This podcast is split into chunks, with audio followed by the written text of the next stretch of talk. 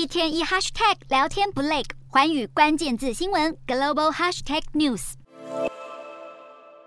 美国副总统贺锦丽与日本首相岸田文雄握手致意，面带沉稳的微笑，体现出美日两国长久稳定的同盟关系。贺锦丽东京时间二十六日首次访日，此行主要目的是参加二十七日举行的前日向安倍晋三国葬。选在国葬前一天，贺锦丽事先和岸田文雄举行会谈，还针对台海局势交换意见。两人在会中都再度重申台海和平稳定的重要性，大力谴责中国对台频频军事施压。除此之外，北韩导弹威胁以及如何强化美日合作。也都是会谈聚焦议题。全球共有两百一十八个国家、地区以及国际组织，共派遣大约七百名代表参加安倍国葬，其中还包括印度总理莫迪与澳洲总理艾班尼斯等约五十名国家领袖级政要。日向岸田文雄当然借由这个机会，在国葬前后三天内展开马拉松式调用外交，分别与各国领袖举行会谈。岸田预计会着重在美日印澳四国组成的四方安全对话，寻求在安倍先前倡议的自由且开放的印太构想上加强合作。